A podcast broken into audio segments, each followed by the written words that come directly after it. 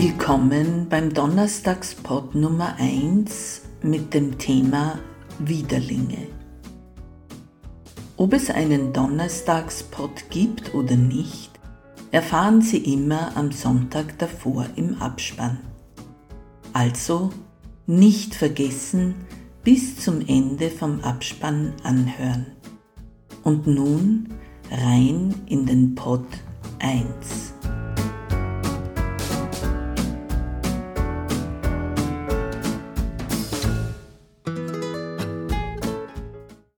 Guten Tag, liebe Zuhörende. Heute, am Donnerstag, 17. November, hören Sie meinen ersten Donnerstagspod. Diese erscheinen bei Bedarf und dienen Antworten auf Lesermeinungen, Kritiken, Anfragen, allerlei anderer Zuschriften und auch Repliken. Heute aus gegebenem Anlass ein Einschub. Ein deutscher Theologieprofessor behauptete, nicht gegen mich, sondern allgemein, dass das Argument mit dem freien Willen ein Blödsinn sei, weil wir unsere Gefühle oder unser Unbewusstes per Willensentscheidung nicht beeinflussen können.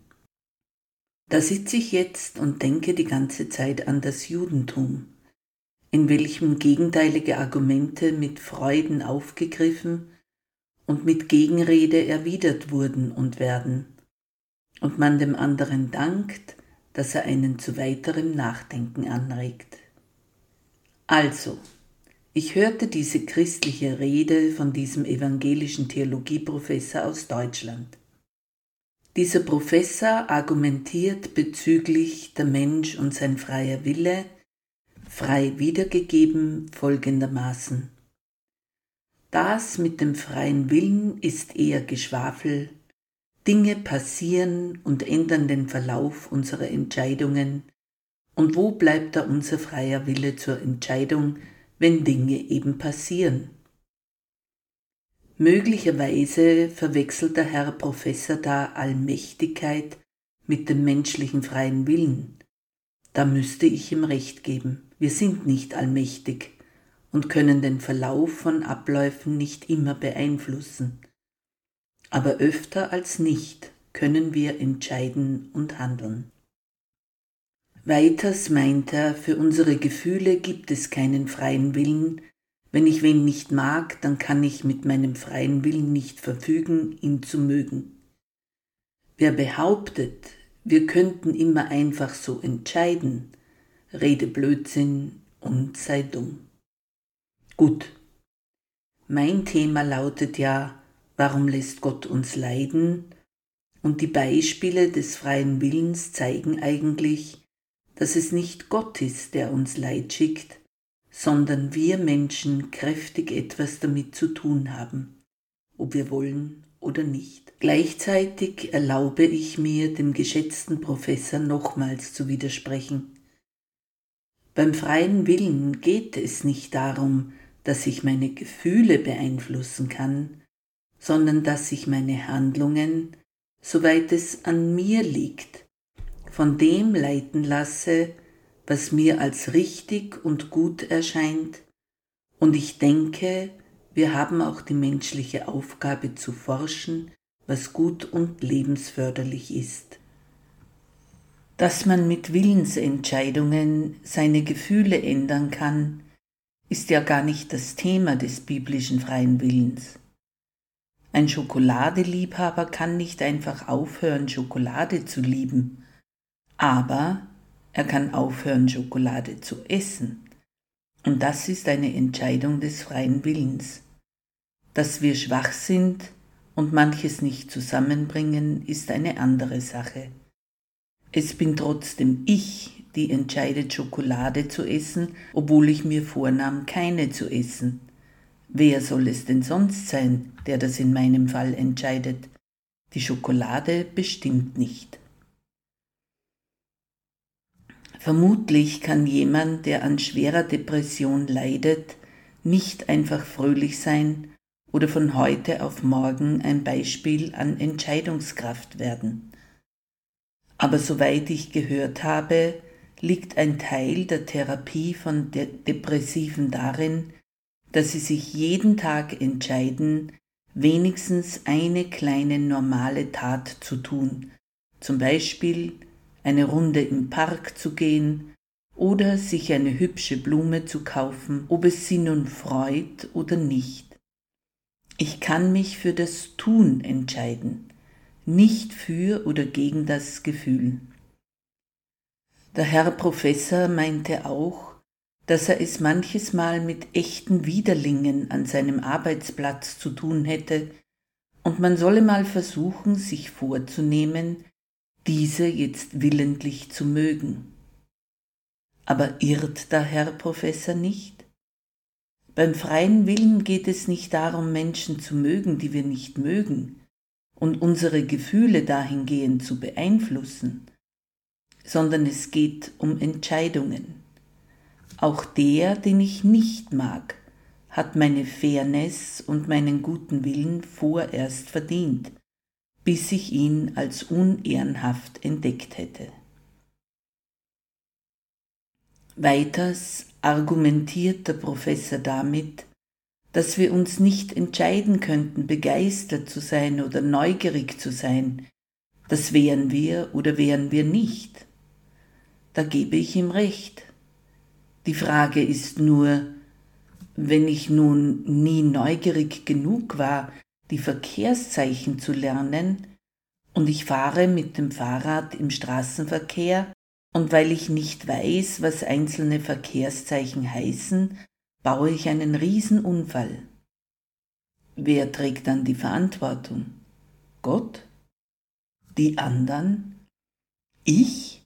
Meine nicht vorhandene Neugierde, die sich einfach nicht anstacheln ließ, da mein Wille mich nicht zwingen kann, neugierig zu sein, wenn ich es nun einmal nicht bin? Nun, so ich diesen Unfall überlebe, wird es zur Gerichtsverhandlung kommen. Ich stelle mir lebhaft vor, wie ich bei dieser Gerichtsverhandlung den Richter davon zu überzeugen suche, dass meine Neugierde für Verkehrszeichen sich einfach nie ergab, und daher lernte ich diese nie kennen und anwenden. Das war mir einfach nicht interessant genug. Neugierig sei man oder nicht, so sagte es ein evangelischer Theologieprofessor, Herr Richter. Daher bin ich so total unschuldig wie ein neugeborenes Baby. Es steht zu befürchten, dass der Richter meiner Argumentationslinie eine glatte Abfuhr erteilen wird. Er wird mir sagen, liebe Frau, Unwissenheit schützt vor Strafe nicht. Sie sind erwachsen und haben entschieden, auf das Fahrrad zu steigen. Und Verkehrszeichen lernt man nicht, weil man darauf neugierig ist oder nicht, sondern weil sie ein Teil der Straßenverkehrsordnung sind, welcher man untersteht, wenn man öffentlich Fahrrad fährt. Weiters argumentierte der Herr Theologieprofessor damit, dass ein Mensch, der Angst hat, keinen freien Willen habe, weil er der Angst nicht einfach befehlen könne zu verschwinden. Hm. Natürlich ist Angst ein Gefühl, welches uns mitunter kluge Handlungen vergessen lässt und welches Menschen überwältigen kann, aber nicht zwingend muss es so sein. Nehmen wir an, ich bin erwachsen und sitze in einer Falle. Da ist einer mit einer Schusswaffe, ziemlich betrunken und faselt vom Abknallen von jedem, der ihm unterkomme, ich sei die Erste. Ich denke, das würde Angst auslösen. Seine Waffe und seine Betrunkenheit verringern meinen Entscheidungskorridor. Viel kann ich nicht machen. Halt! Was lernte ich im Selbstverteidigungskurs für Frauen? Einen Menschen mit einer Schusswaffe provoziert man nicht, man gibt ihm, was er möchte. Aha, erste Entscheidung. Der Lehrer sagte, reden, reden, ums Leben reden. Aha, zweite Entscheidung. Vielleicht kann ich den Täter mit Reden dazu bringen, die Waffe wegzulegen, abzuhauen, mir zu sagen, was er will, Geld vielleicht, mehr Schnaps, oder ich erhalte so Gelegenheit abzuhauen, mich zu verstecken. Wo ist mein Handy? Dritte Entscheidung und so weiter. Leute mit Todesangst wachsen mitunter über sich hinaus, das Adrenalin pumpt und macht uns höchst aufmerksam und klar. Rechtzeitig einen Selbstverteidigungskurs gemacht zu haben, war eine gute Entscheidung meines freien Willens. Die Angst kriege ich nicht weg, aber ich habe sogar in dieser limitierten Entscheidungssituation noch geringe Entscheidungsmöglichkeiten.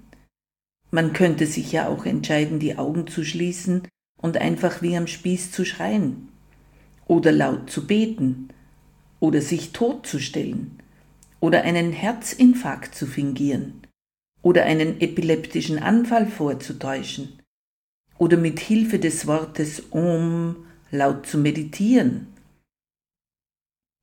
Und für den Fall, dass alles nicht möglich wäre, weil ich dermaßen in der Falle sitze, dass ich völlig ausgeliefert bin, kann ich immer noch leise beten. Und falls das auch nicht hilft, dann würde ich ein Mordopfer.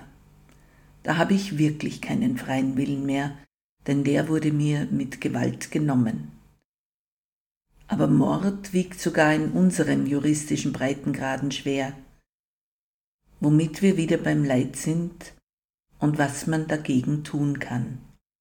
Mörder suchen, Mörder stoppen, Mörder verurteilen und Mörder lebenslang wegsperren. Oft gelingt das. Trauern um die Opfer und um das, was ihnen, ihren Verwandten und uns als Gesellschaft genommen wurde. Leider kennt der Herr Theologieprofessor meinen Kanal nicht.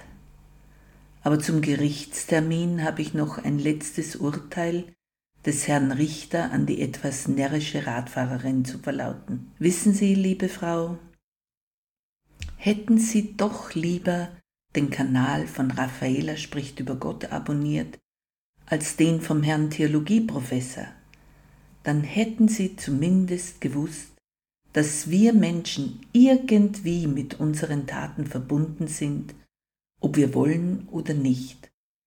Daher verdonnere ich Sie neben Ihrer gerechten Strafe zum wöchentlichen Anhören des Podcasts von Raffaela spricht über Gott, damit sich bei Ihnen was bessert. Amen.